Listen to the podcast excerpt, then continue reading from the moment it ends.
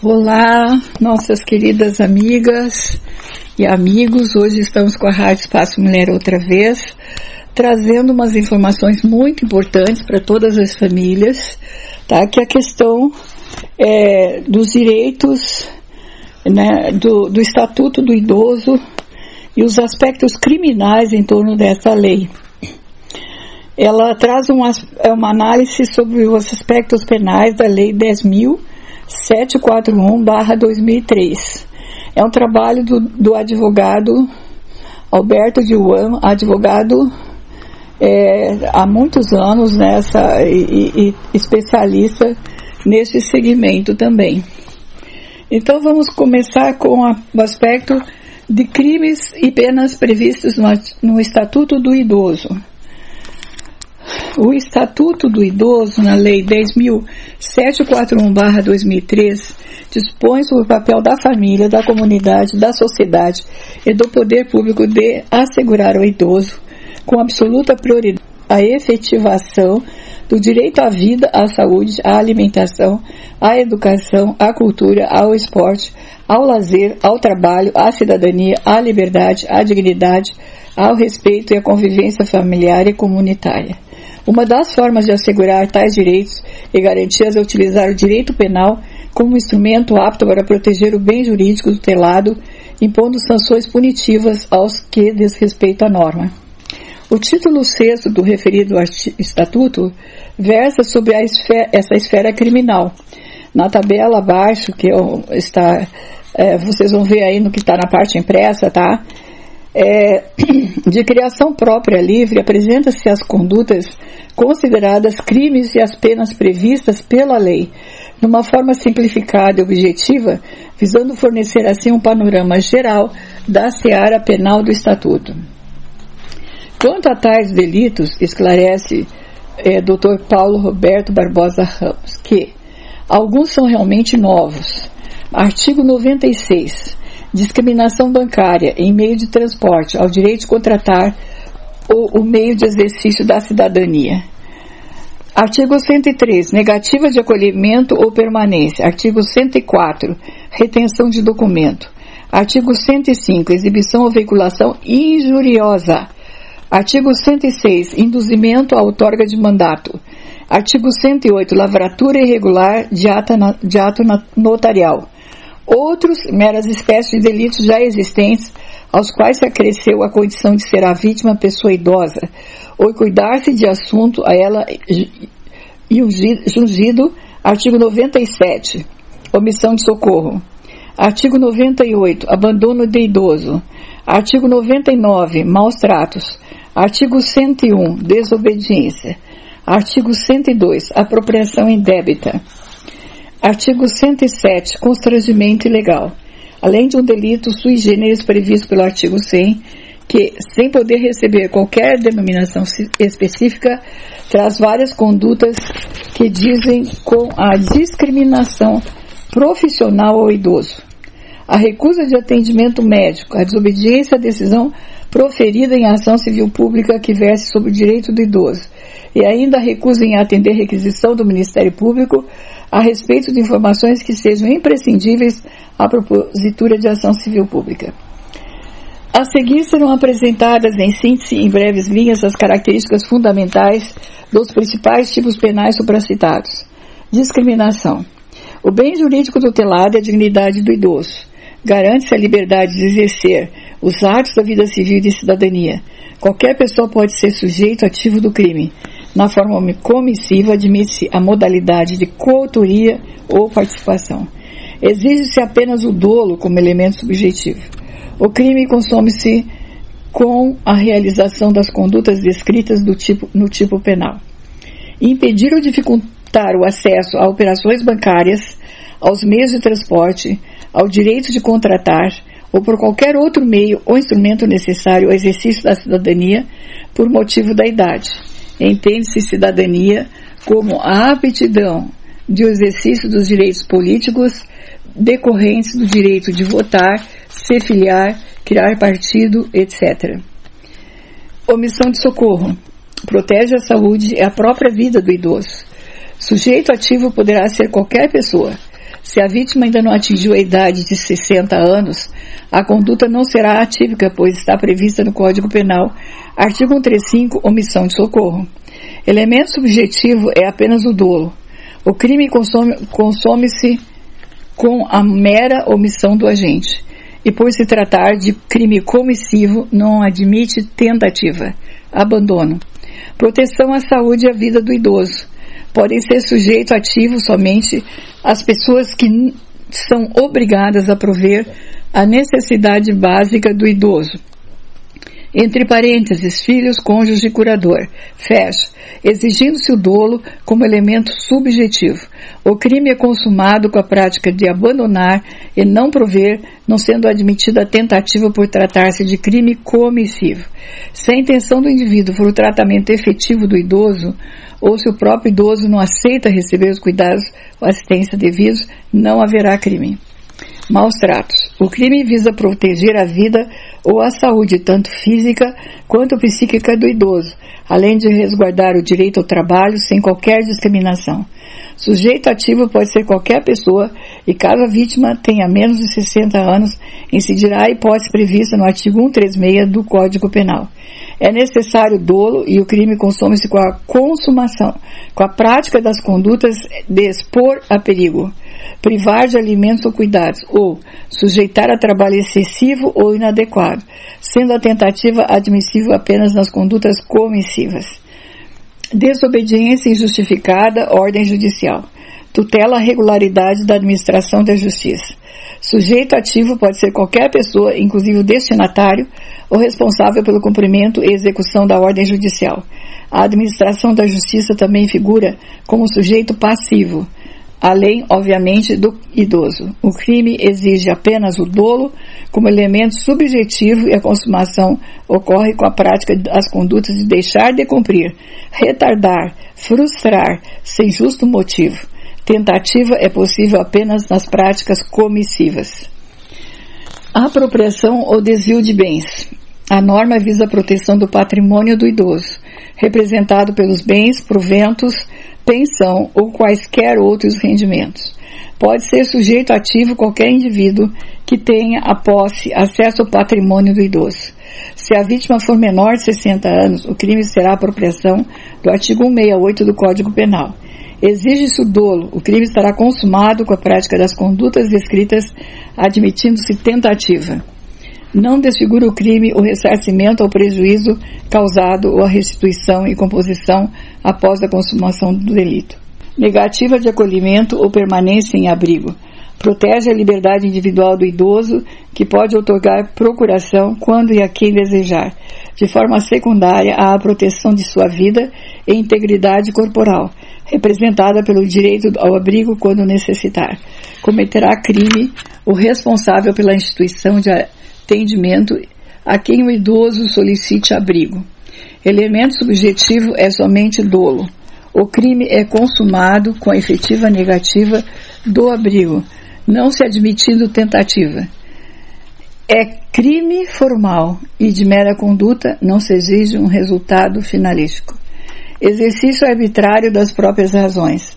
Resguarda a administração da justiça e o patrimônio do idoso.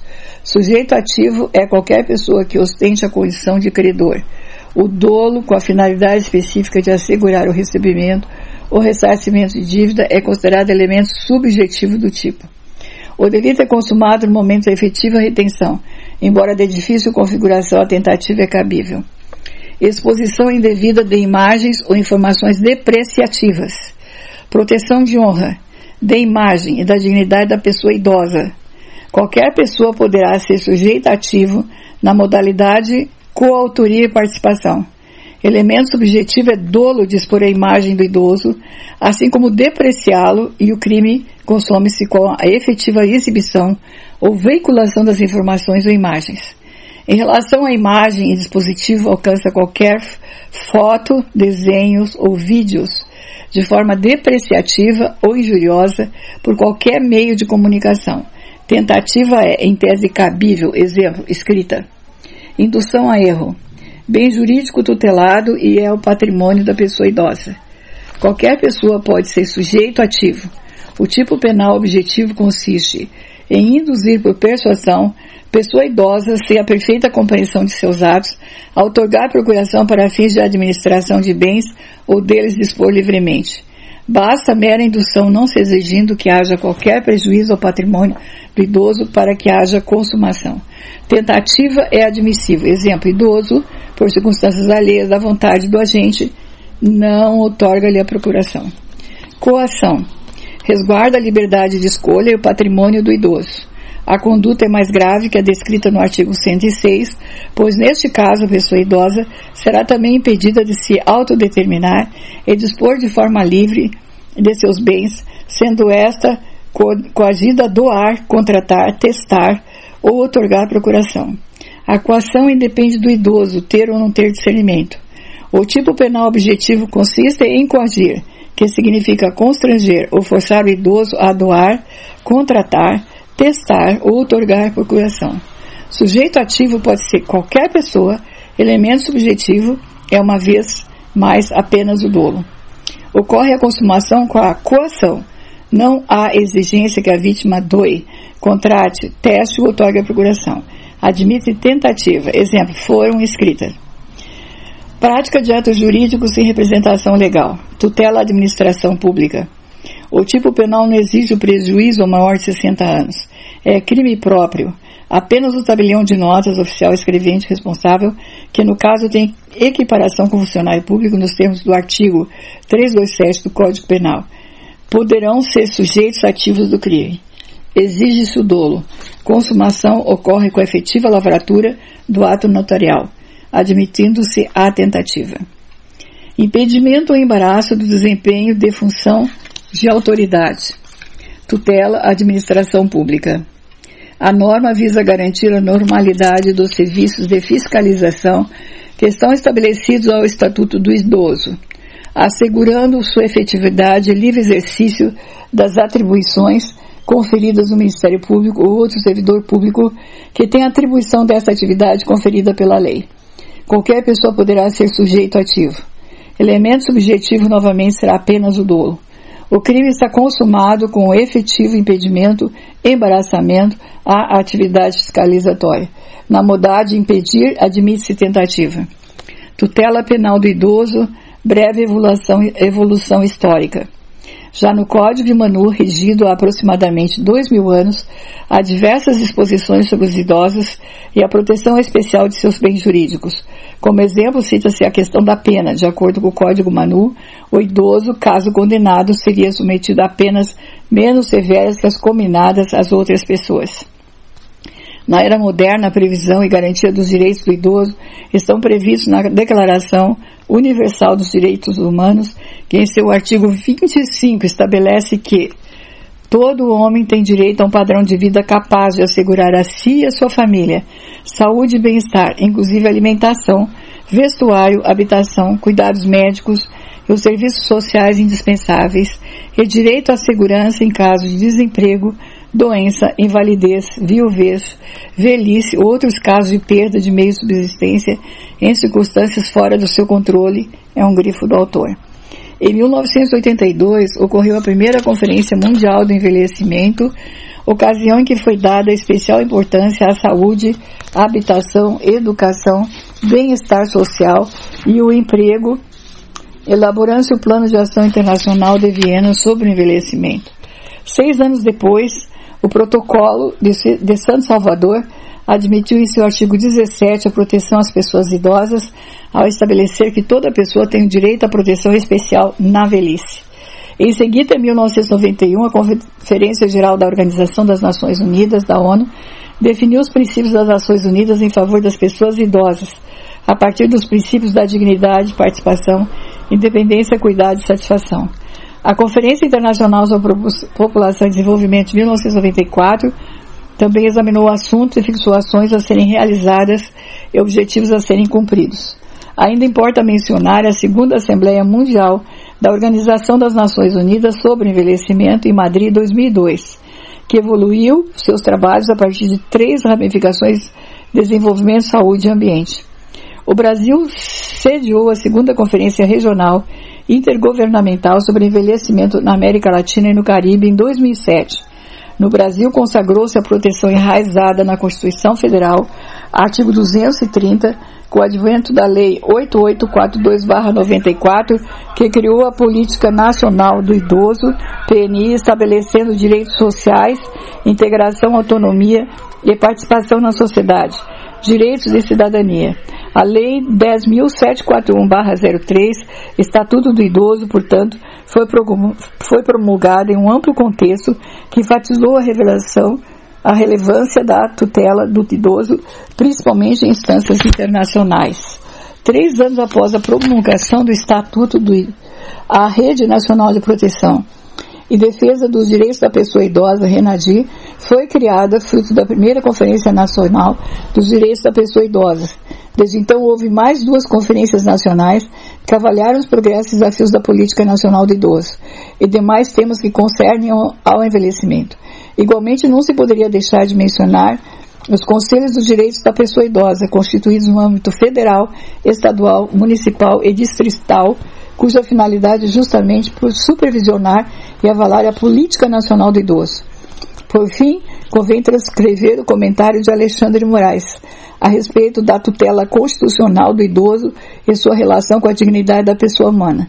Entre parênteses, mais do que reconhecimento formal e obrigação do Estado para com os cidadãos da terceira idade que contribuíram para seu crescimento e desenvolvimento, o absoluto respeito aos direitos humanos fundamentais dos idosos, tanto em seu aspecto individual como comunitário, espiritual e social, relaciona-se diretamente com a previsão constitucional da consagração da dignidade da pessoa humana. Fecha parênteses.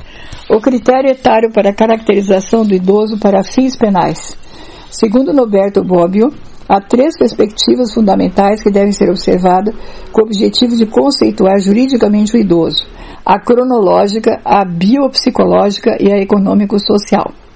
Pelo aspecto cronológico, considera idoso o indivíduo que atingiu o patamar etário estabelecido.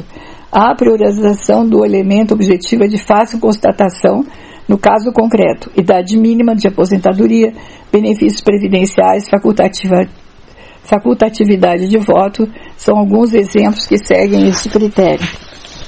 Já o critério biopsicológico busca realizar uma, uma avaliação individualizada da pessoa, examinando suas condições psicológicas e fisiológicas, independente da faixa etária. É inegável a existência de densa subjetividade, além da dificuldade prática de se estabelecer parâmetros para determinar quem se enquadraria como pessoa idosa, Pérola Melissa Braga diz que ser muito difícil uma adoção de critério puramente biopsicológico. O último critério apontado é nomeado econômico-social, que considera o patamar social do indivíduo, partindo do pressuposto que o hipossuficiente carece de proteção mais ampla do Estado quando contraposto ao autossuficiente. O Estatuto do Idoso aplicou o critério cronológico tendo em vista que considera idoso aquele que se encontrar com igual, igual idade ou superior a 60 anos de idade, limite etário pré-estabelecido. Não obstante o entendimento cada vez mais crescente do que se deve considerar em homenagem ao princípio da dignidade humana, os critérios cronológicos e biopsicológicos, de modo que não se ignore as características humanas individuais, tratando igual aos semelhantes e desigual aos dessemelhantes. Nas hipóteses em que a vítima de um crime comum tiver idade superior a 60 anos, o legislador entendeu que o sujeito passivo deve ser censurado de maneira mais severa em virtude da vulnerabilidade do idoso portador de idade avançada. Por outro lado, o agente septuagenário sempre obteve sem prejuízos de outras três situações mais favoráveis, quais sejam a circunstância atenuante, artigo 651 do Código Penal, a redução pela metade do prazo prescricional, artigo 115 do Código Penal, e o surfis etário do artigo é, 77, parágrafo 2 do Código Penal. A situação pessoal mais favorável em virtude da idade avançada acabou por tratar de forma diversa situações iguais dentro do sistema criminal, ferindo o princípio da isonomia elencado no artigo 5 caput da, da Constituição Federal. Exemplificando um senhor de 68 anos de idade que agride outro de 62 praticará o delito de lesões corporais leves com caso seja condenado das penas do crime de lesões corporais leves, com sua pena será majorada pelo fato de o sujeito passivo contar com idade superior a 60 anos, não obtendo atenuação em sua pena por não contar com mais de 70 anos. Ainda que a idade do criminoso exceda 0,6 anos da vítima, o direito penal considera o caso concreto apenas o sujeito passivo como idoso.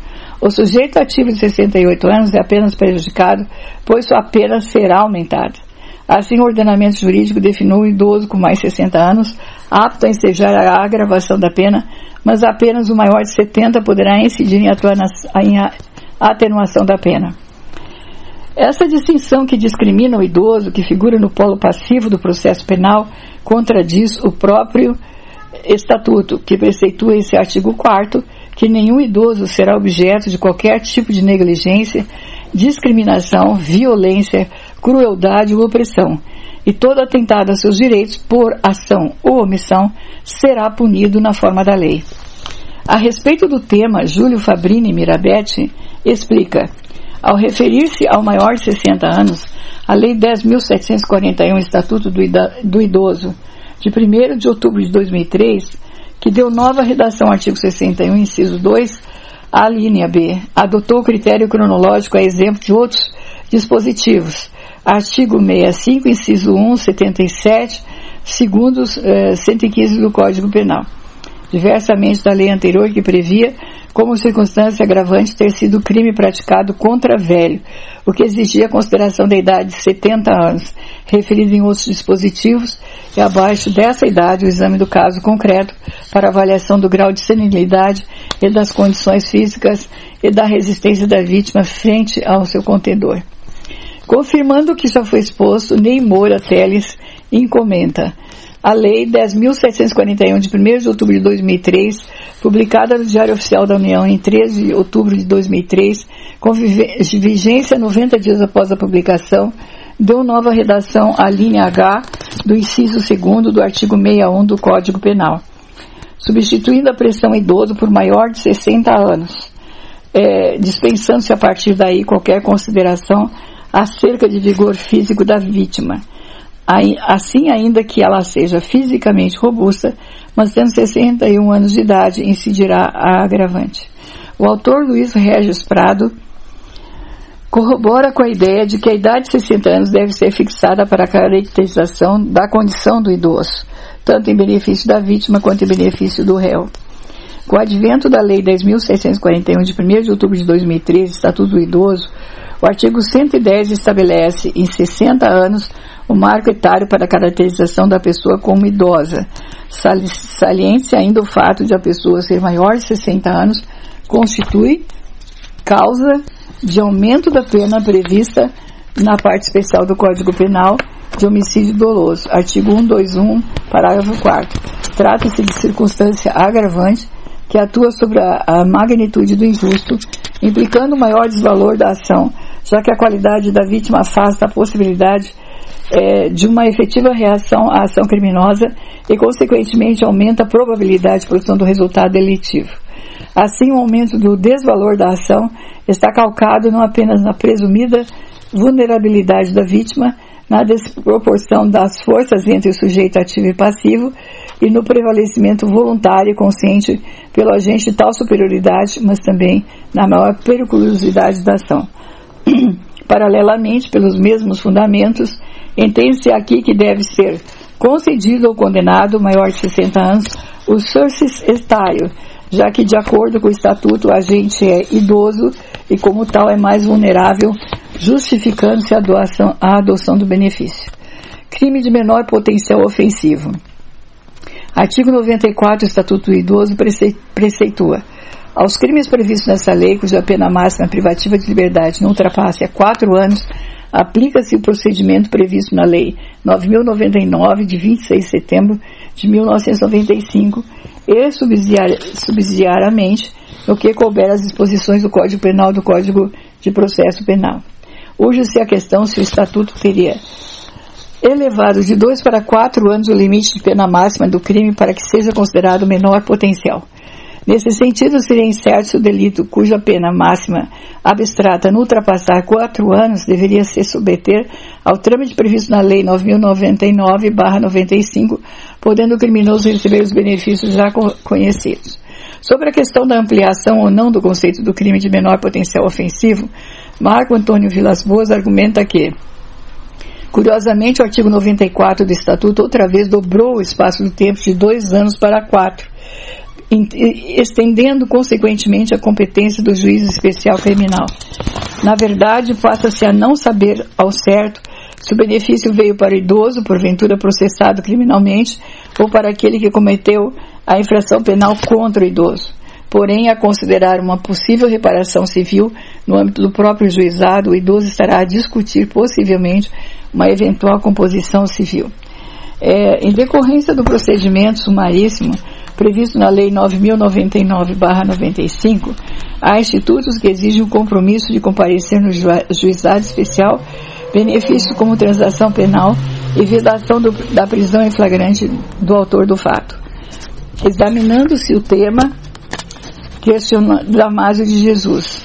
Será que o legislador desejou tornar de menor potencial ofensivo ou delitos definidos no Estatuto do Idoso, cuja pena detentiva abstrata não ultrapassa quatro anos, permitindo assim que, nesses casos, a aplicação dos institutos da Lei dos Juizados Especiais Criminais, como a transação penal, artigo 76, podemos considerar que se estendeu a toda a legislação novo conceito de crimes de menor potencial ofensivo, levando-se o critério quantitativo da pena de quatro anos, ou o legislador pretendeu somente imprimir o chamado procedimento sumaríssimo da Lei 9.099-95, previsto em seus artigos 77 e aos delitos definidos no Estatuto do Idoso. Haverá duas interpretações para o referido autor. A primeira que afirma que todos os crimes tipificados no Estatuto do Idoso, desde que a pena máxima abstrata prevista não ultrapasse quatro anos, são de maior, menor potencial defensivo.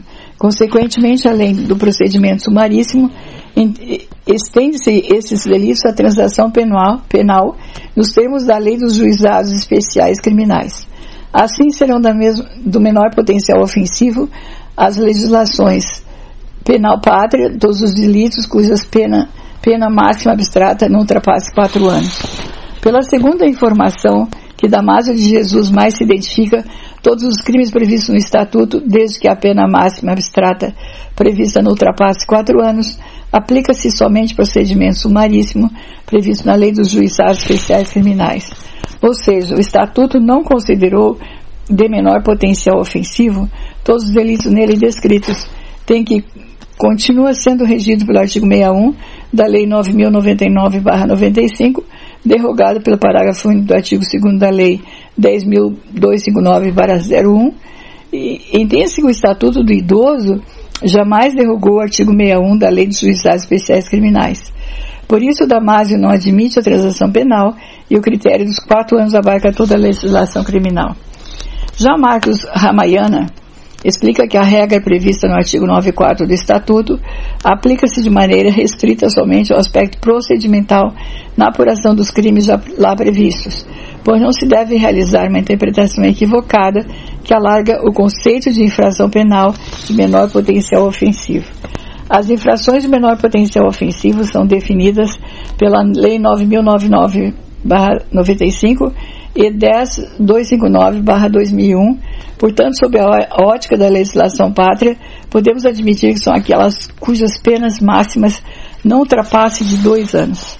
A menos legislatórios apenas determinou que o procedimento fosse aplicado de forma idêntica às leis supracitadas, o que significa que a norma em questão é de cunho meramente processual. Os crimes tipificados no Estatuto do Idoso, cuja pena não ultrapasse quatro anos, segue o procedimento da Lei 9099-95. Em sentido contrário à Damásio de Jesus, Ramayana entende ter possível a aplicação dos institutos despenalizadores da Lei 9099-95.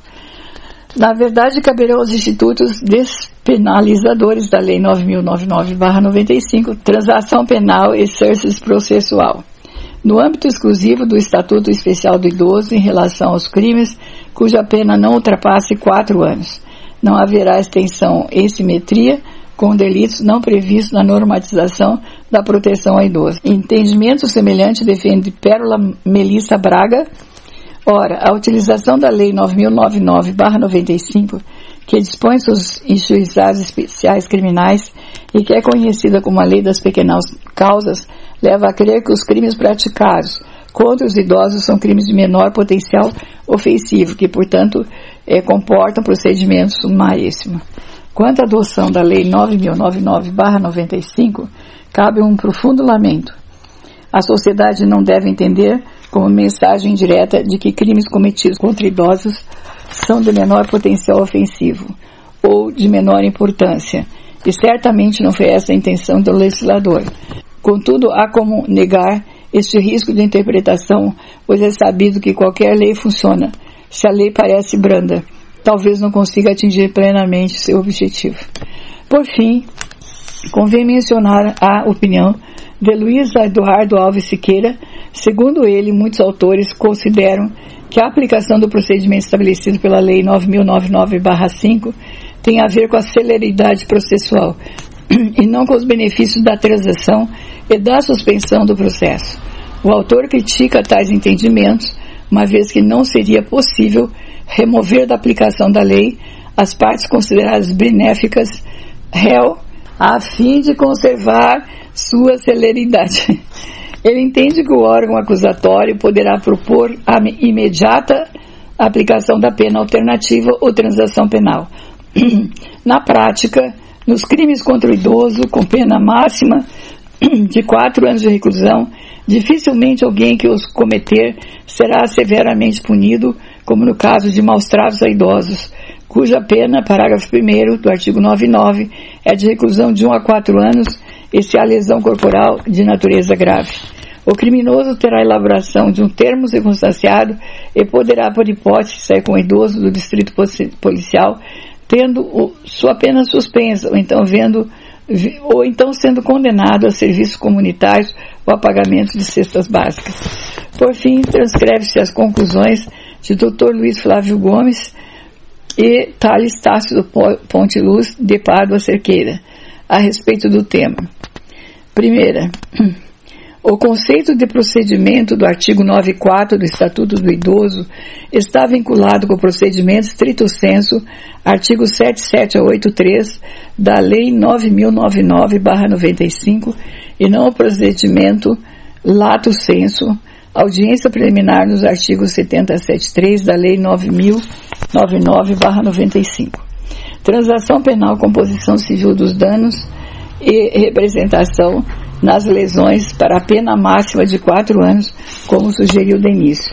Segundo, continua a vigor no Brasil o conceito de infração de menor potencial ofensivo, com pena máxima de dois anos, artigo 2 parágrafo único da Lei 10.259-01, e ainda o conceito de infração de médio potencial para embriaguez no volante, artigo 306 do CTB, cuja pena máxima é de três anos, porém cabendo nesse caso nos institutos despenalizadores da Lei 9099-95, artigo 91, parágrafo único da Lei 9503-97.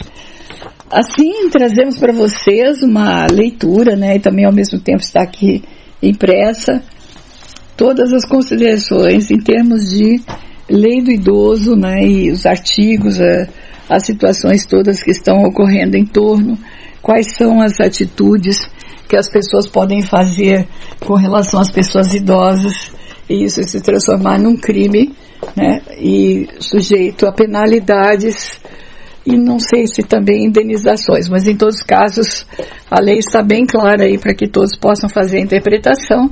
Está escrito aqui também, né, juntamente. A gente agradece a atenção é, estamos à disposição para a sugestão de outros temas, né? Um grande abraço, principalmente às mulheres, pelo Dia Internacional da Mulher. Né? E somos nós que cuidamos mais das pessoas idosas, então é importante essas informações, não é mesmo? Muito obrigada, um grande abraço, até a próxima edição da Rádio Espaço Mulher Online.